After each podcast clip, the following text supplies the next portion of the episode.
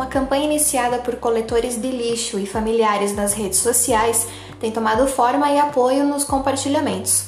A preocupação dos funcionários responsáveis pela coleta de lixo no município sempre girou em torno da separação adequada dos materiais recicláveis, como vidros e latas, que podem causar ferimentos quando não bem embalados.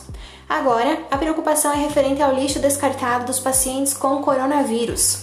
A publicação nas redes sociais diz o seguinte: Os funcionários responsáveis pela coleta de lixo pedem que as famílias que tenham um familiar doente de Covid-19 separem o seu lixo do doente e o coloquem em um saco com fita vermelha e pulverizem com desinfetante. Por favor, é preciso apoiá-los para que possam cumprir com mais eficiência o seu trabalho, mas acima de tudo, cuidar deles. Colabore com esse trabalho que é de suma importância para a saúde coletiva do município.